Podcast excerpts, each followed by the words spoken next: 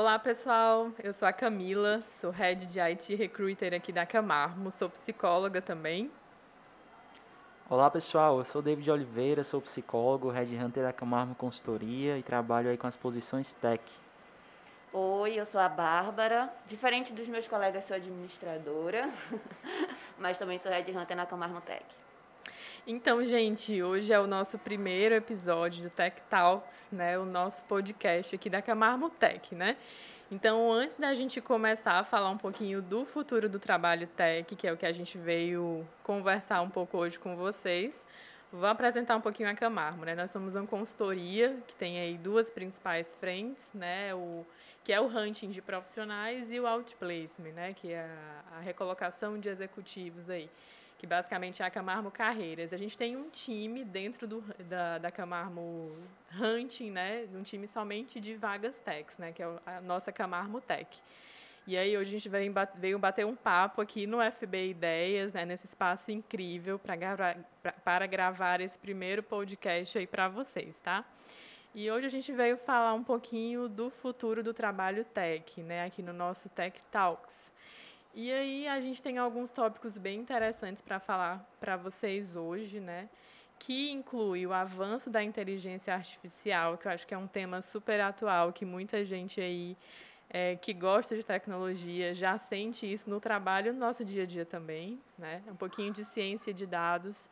Acho que é um ponto super importante hoje que as empresas estão cada vez mais investindo em profissionais no setor para isso e falar um pouco da consequência né, da pandemia que é o teletrabalho, como a gente pode é, melhorar as possibilidades a partir disso, né?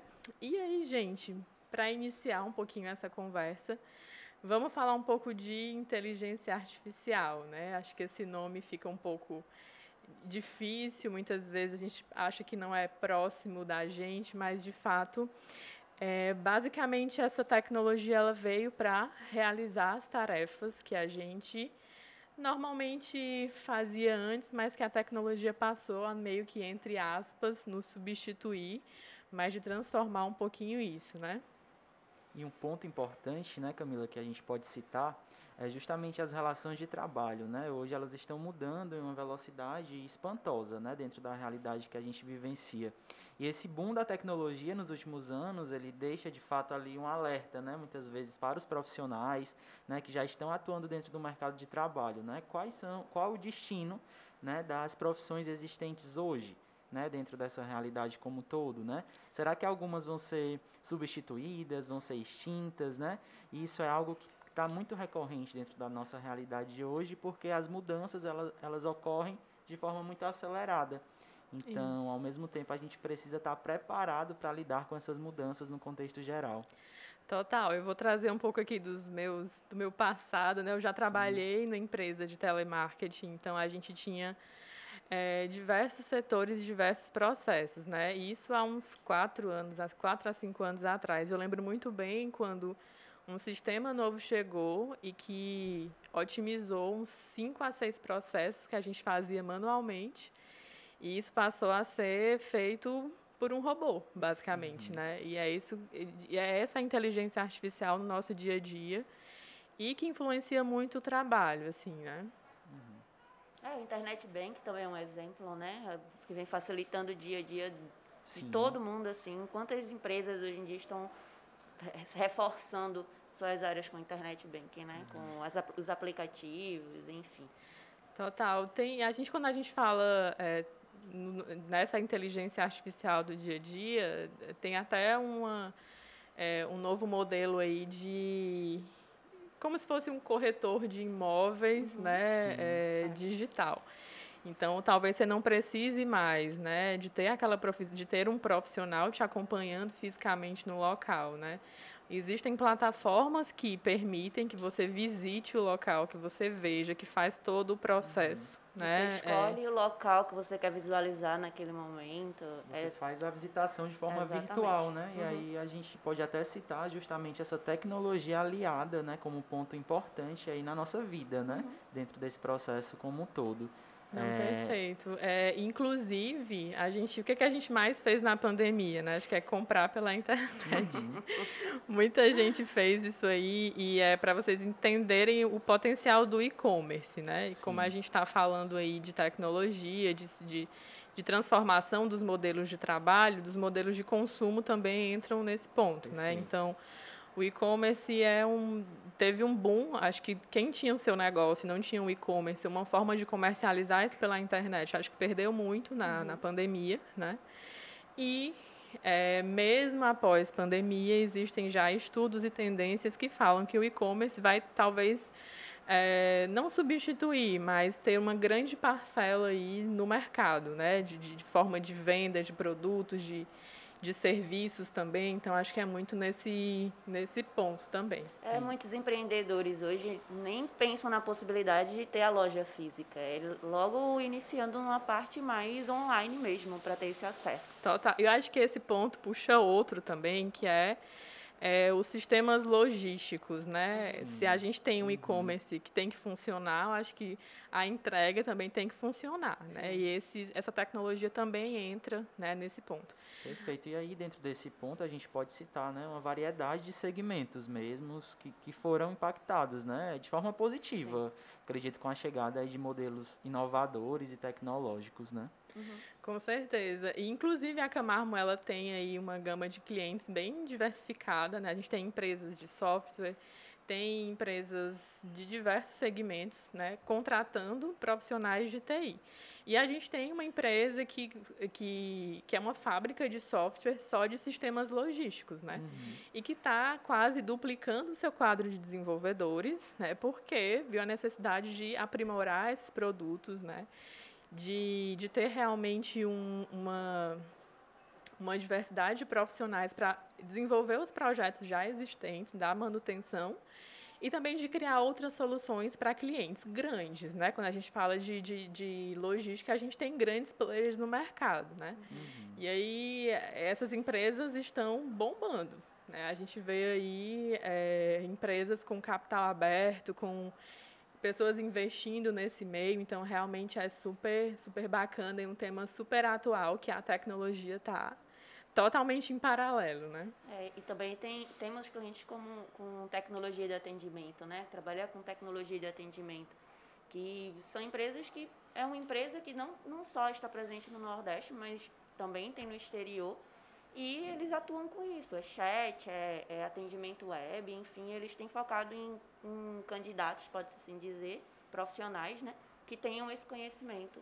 mais e aí aberto. entra justamente esse ponto, né, da criação, da uhum. inovação, né, da capacidade de planejamento, né, e Isso. dessa adaptação, né. Eu acredito que esse novo cenário que a gente vivencia, ele está muito voltado para novas adaptações. Então a gente tem uma reformulação aí do contexto de trabalho e com isso a gente precisa também reformular a nossa forma, né, de vivenciar esse contexto de trabalho, né? As diferentes maneiras que a gente tem hoje de atuação dentro do mercado, né? Seja também o modelo home office, né, que veio aí com bastante uma é, A gente vai muito falar forte, muito né? disso aí daqui a pouquinho, Perfeito, né? De como sim. isso tem nos impactado de forma positiva e tem transformado muito é, o nosso dia a dia, né? Uhum. Acho que é muito nesse sentido. E o que também exige que cada vez mais os candidatos sejam mais completos, né? Sim. Não existe mais um candidato que até existe, mas assim, que seja focado em um stack apenas. Quanto mais completo, melhor vai ser, mais poss possibilidades de emprego ele vai ter conhecimento sobre as diversas tecnologias, Exatamente. né? É, então, se o profissional é de TI, se eu sou um desenvolvedor, eu tenho que estar muito atualizado Exato. em quais são as melhores tecnologias, de como é que eu vou me encaixar nesse, nesse mercado. Uhum. Acho que é, assim, uma questão até de sobrevivência profissional, talvez, né? Isso. E aí, gente, ainda nesse ponto aí, né, de, de empresas investindo em tecnologia, de inteligência artificial, é, a gente tem aí é, alguns estudos né, que falam que será injetado aí na economia pelo menos meio milhão né, de reais até 2022, né. Em setores de economia. Esse estudo, só para contextualizar um pouco vocês, ele conversou com diversas empresas, com grandes empresas brasileiras, né, e daí eles falaram, olha, eu estou disposto aqui a investir dinheiro nas minhas meus setores de TIC, né, que é de tecnologia da informação e comunicação.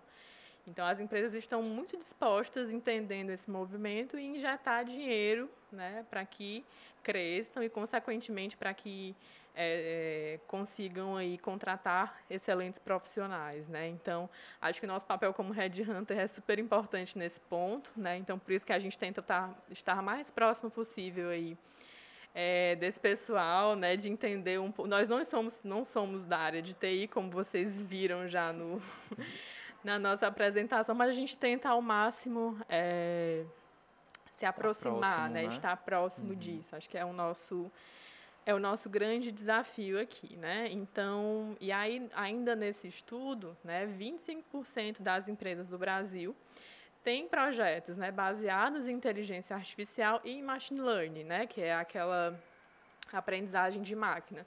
A grosso modo, basicamente, a gente ensina a máquina a fazer um trabalho e ela vai executar aquele trabalho ali é, sem que eu precise de uma intervenção humana direta, digamos assim, né? Uhum. E esse crescimento também ele vai vir muito mais forte em 2022 e 2023, né? Assim, principalmente com a chegada do 5G. Isso, é... 5G acho que é o assunto do momento, é, né? O, acho que pode ser que o Brasil seja um pouquinho, uhum. um pouquinho atrasado para chegar às coisas, mas vai chegar e daqui em 2022, 2023 é quando vai ter o boom mesmo disso. Exato. Então, é, acho que é esse, esse, isso que a Bárbara falou é interessante, assim, né? Talvez o Brasil é, se atrase um pouquinho nessa é, nesse movimento que é global, que a gente sabe que é global, acho que um dos pontos disso é a mão de obra, né? Que a gente sabe que ainda é um pouquinho escassa, né? Uhum.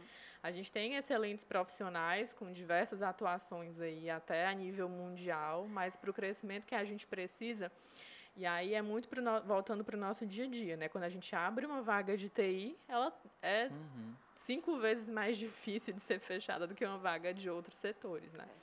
Então ainda existe essa mão de obra. Então é, é, muitas pessoas, muitos estudos falam, né, que vai ter um, uma escassez mais forte ainda, né, uhum. de, de profissionais de TI, de pessoas, porque assim, apesar da, da tecnologia, da inteligência artificial, a, a intervenção humana ela ainda existe, né?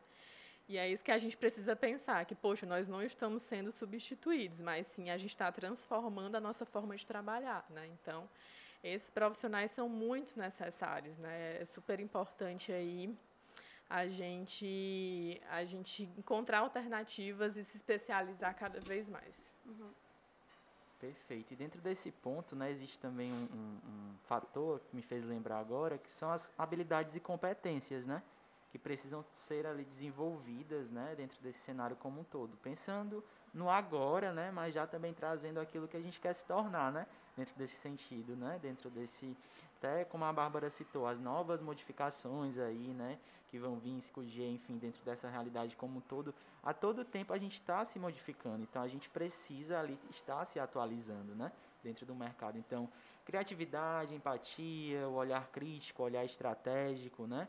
São pontos a própria inteligência emocional, né? Então são pontos fundamentais aí para serem colocados em pauta, né? Tanto para o colaborador, né? Para o profissional que quer fazer parte de uma companhia, de uma empresa, quanto para a própria empresa, né? Então a gente vê isso bastante aí dentro das nossas clientes, né? Desenvolvendo esses pontos. Com certeza. E quando a gente fala é, dessas habilidades e competências, acho que a comunicação tem sido um dos fatores fundamentais, né? A gente sabe que a área de TI é, a, a função comunicação ela não é diretamente trabalhada é, no, no dia a dia do profissional, digamos assim.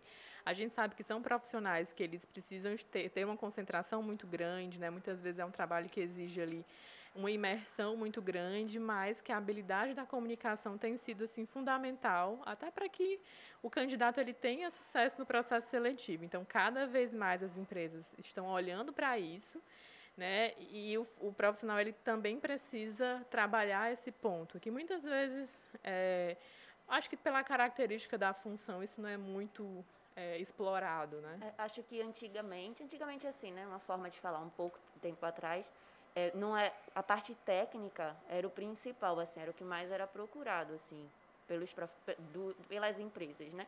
Mas hoje não. Hoje, quantos clientes nós temos que até, ok, exigem as tecnologias, precisa saber, precisa conhecer, precisa saber desenvolver e tal, mas eles olham muito mais a parte comportamental, isso. a comunicação, como E quando a gente fala em uma senioridade, isso é muito mais, forte, mais né? pesado, é. é. E isso pesa bastante, assim, na decisão do, da, do cliente de escolher aquele candidato ou não. Então, é interessante que isso fique bem mais aberto, de uma forma mais clara, como a gente falou, quanto mais completo, melhor. Então, essa parte comportamental, ela precisa ser mais bem trabalhada pelos, pelos profissionais da área de tecnologia, assim. Sim, até esse ponto né, específico que é voltado justamente ao alinhamento cultural com a empresa, né, Exato. né? Muitas vezes, então, esse olhar de fit cultural, né, dentro desse, dessa pegada, assim, no sentido de entender ali os aspectos voltados àquelas competências, às habilidades, é um ponto que nos chama muita atenção hoje dentro do nosso processo de hunt, nosso processo de recrutamento aí de profissionais tech, né? No geral, de certa forma. Com certeza, gente. Isso é, é vivido realmente, né? A gente precisa cada vez mais desenvolver essas habilidades. adaptabilidade também é outro ponto super importante. É, que, que entra nesse contexto aí de habilidades, tá? E aí, gente, voltando um pouco aqui para nosso, os nossos temas, né? Eu acho que esses pontos, é, eles levam uma discussão muito interessante, né? Mas outro setor também que é super está em tendência, né, é, de mercado, né, que realmente está super em alta é a área de ciência de dados, né? Sim. Então a gente vê cada vez mais grandes empresas que já têm um legado aí muito forte, né, profissional aí de solidez no mercado, se vem parando um pouquinho e olhando, poxa, eu preciso ter uma área que analise os meus dados, analise o meu cenário cientificamente para que me ajude a tomar decisões, né? E aí que a gente, e a gente tem clientes que são clientes sólidos, grandes no mercado e que estão agora entrando com vagas, né, com setores de ciência de dados. E a gente tem que caçar esse pessoal no mercado, entender onde é que eles estão para conseguir aí é, é, implantar, né, realmente uhum. essa nova cultura de dados, né? É uma posição e é uma área estratégica, literalmente, né? Acho que as empresas maiores é que tinham mais essa noção, mas hoje em dia, independente do, do tamanho da empresa, da quantidade de colaboradores, já se entende que é necessário e que é estratégico. Com certeza. E principalmente quando a gente trata aí a tomada de decisão, né, que é uhum. fundamental aí para que a gente tenha como base, né, aí muitas é. vezes no crescimento da empresa, né, tomar as melhores decisões são fundamentais, né, assim dentro desse processo. Não, com certeza, sim, né? Eu acho que e a área de dados ela envolve talvez todos os setores da empresa, né? Setor de venda, setor logístico, setor de, de tecnologia. Uhum. Então, se tiver e muitas essas áreas de ciência de dados, geralmente elas atendem a várias frentes, né? Atendem ao financeiro, atendem à área de vendas, atendem à área de TI, recursos humanos. Recursos humanos, né, no People Analytics, uhum. que a uhum. gente chama hoje de recursos é, humanos. É o famoso. o famoso People, que é super tendência desde 2019 que está se falando um pouco disso, né, mas que é, isso chegou também no RH, né, inclusive. Então, a gente tem é, empresas que, essas áreas de ciência de dados, que em alguns clientes que a gente tem, inclusive, eles têm um, uma pessoa de ciência de dados em vários setores, né? No financeiro, na parte estratégica, na parte de vendas, na parte logística. Então, esses profissionais eles conseguem atender a muitas áreas, né? Uhum. Então, para você entender a importância que é se especializar, se a gente quer ser competitivo no mercado, e de ter essa área aí internamente, né? E a criação de relatórios, né, para tomada novamente, tomada de decisão, onde atualiza ali no momento a gente já consegue visualizar, ter uma visão ampla, né, da empresa como um todo, das áreas, então isso tem ganhado muita força, né?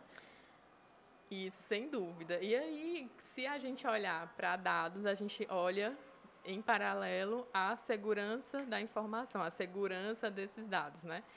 E aí, gente, isso envolve aí muita coisa quando a gente fala de, de segurança da informação, né? A gente tem a LGPD aí, que tem diversas regras que as empresas precisam se rebolar para entender e para aplicar, para que não tome multa, processo, que realmente é uma coisa muito séria.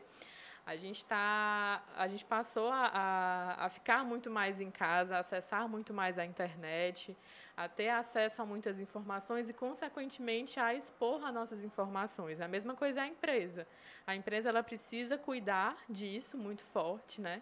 E aí a gente puxa uma outra área que é a área de segurança da informação. Né? Então a gente também tem clientes que no, na, no mesmo paralelo da ciência de dados também está cuidando dessa parte de segurança da informação. Né? E aí a gente pode né, tomar como base também os princípios chaves né, da ciência de dados, né, como um todo, aí, que são fundamentais para que a gente possa observar. Né? Então, acho que um dos principais pontos também é compreender o negócio né, e o processo de tomada de decisão. Como eu já mencionei, né, é uma situação estratégica né, para que a gente, para que o crescimento da empresa seja viável, né, para que ela consiga ali, de certa maneira, se manter dentro de uma realidade como um todo, né, levando em consideração as pessoas, o seu principal objetivo, tudo isso é fundamental, né, um ponto importante. Isso, e também acho que estabelecer métricas, né? Acho que vem em paralelo aí nessa compreensão dos dados, então de entender como é que a gente, como é que a empresa está hoje, entender é, qual o objetivo que ela quer atingir e os próximos passos, né? O que, é que ela pode fazer para crescer no futuro. Acho que é muito é, nesse ponto aí que é super importante. Então, e aí quando a gente fala de tendência de empresa, a gente olha ao mesmo tempo para a tendência dos profissionais, né? Uhum. Então, se eu sei a tendência do mercado que as empresas precisam, eu estrategicamente preciso me qualificar junto com isso, né? Uhum. É, projetar soluções de ponta a ponta, que é de uma forma muito, muito geral, de basicamente o que já, já foi dito aqui com relação à segurança de informação, é desenvolver um ferramental que suporte essa ciência de dados, que é ter, ter instrumentos, né?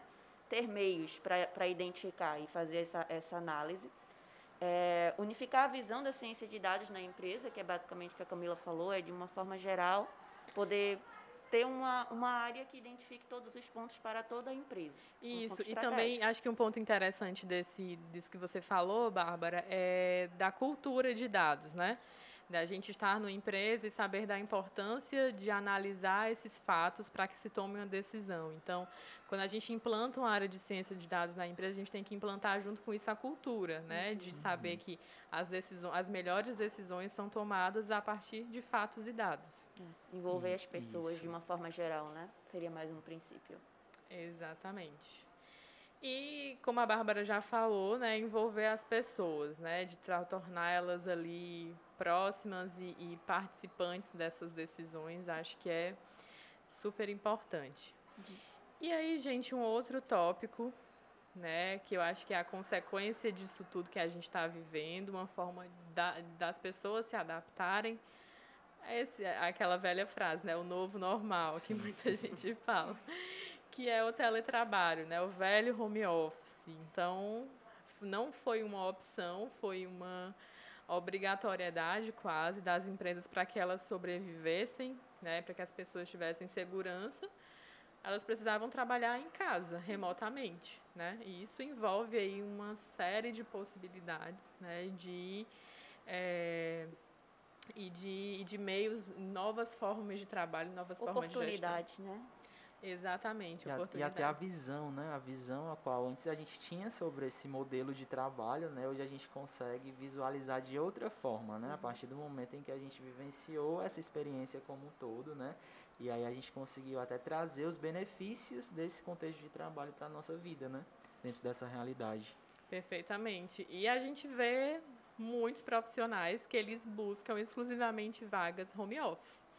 E essa é uma, é, hoje é uma preferência dos profissionais, né? Então, principalmente na área que a gente trabalha, né? Na área técnica.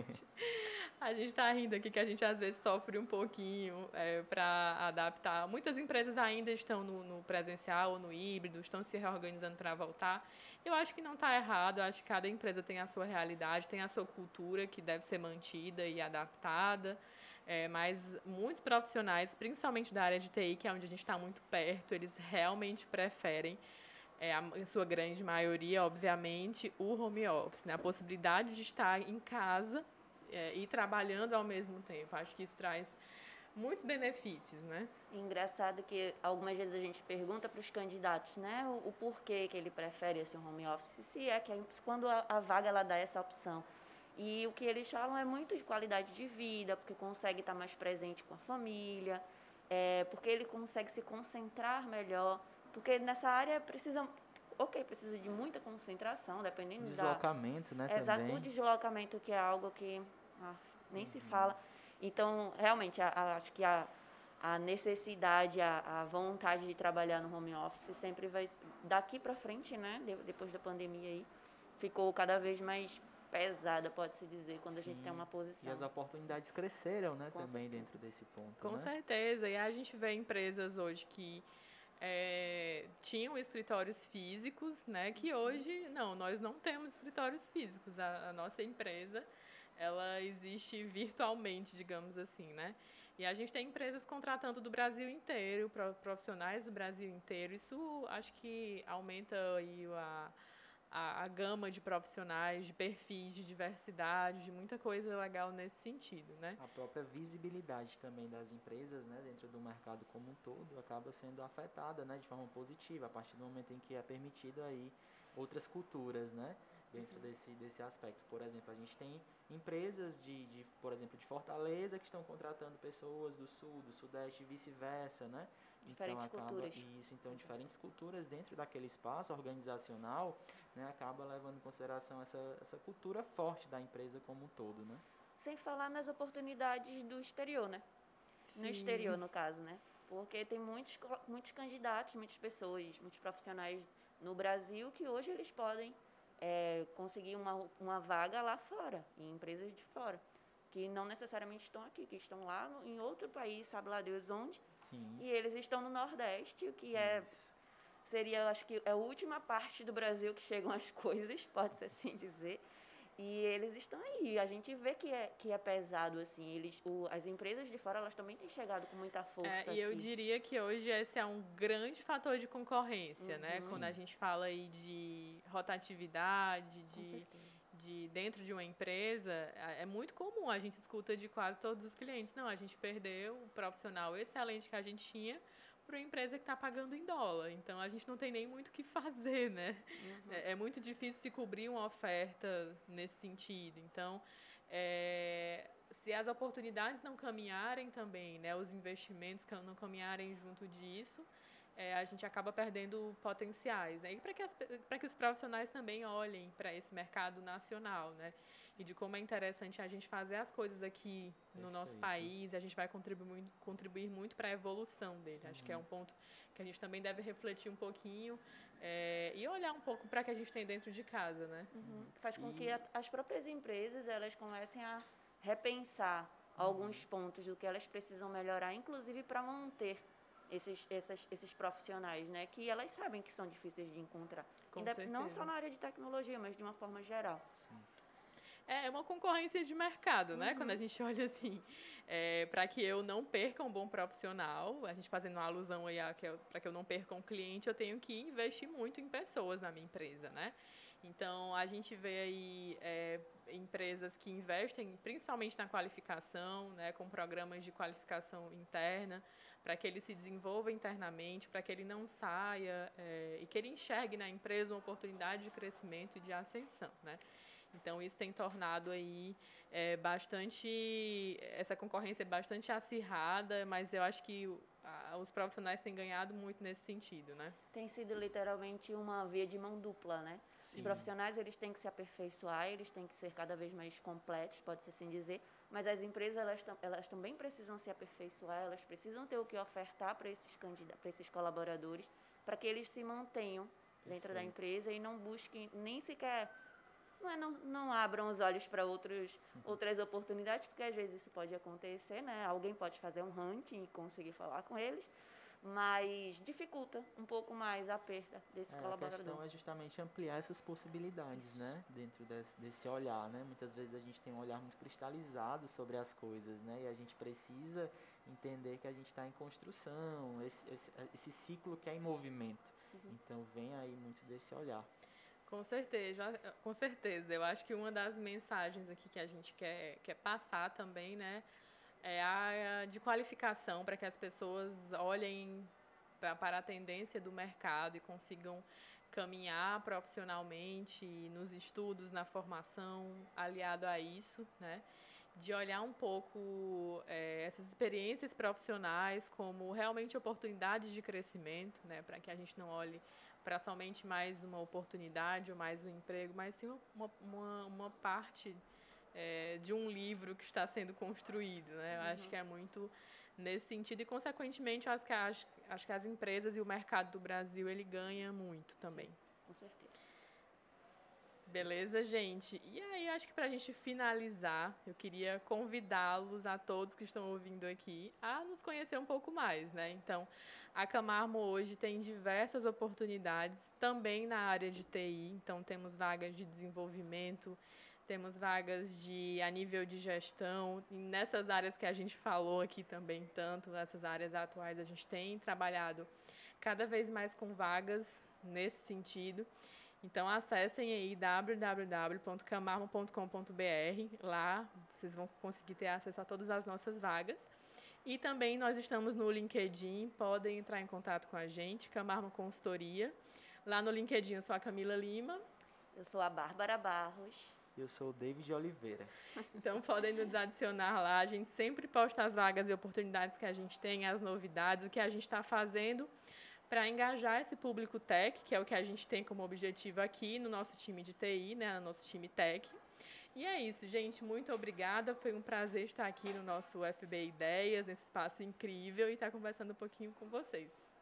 E em breve lançaremos mais um episódio né, do nosso podcast. Isso, então, esse foi só o primeiro para a gente esquentar um pouquinho as coisas, mas a gente tem muitas novidades, inclusive outro, outra edição aí em breve, gente. Muito obrigada. Tchau, tchau. Tchau, tchau, tchau pessoal. Tchau, gente.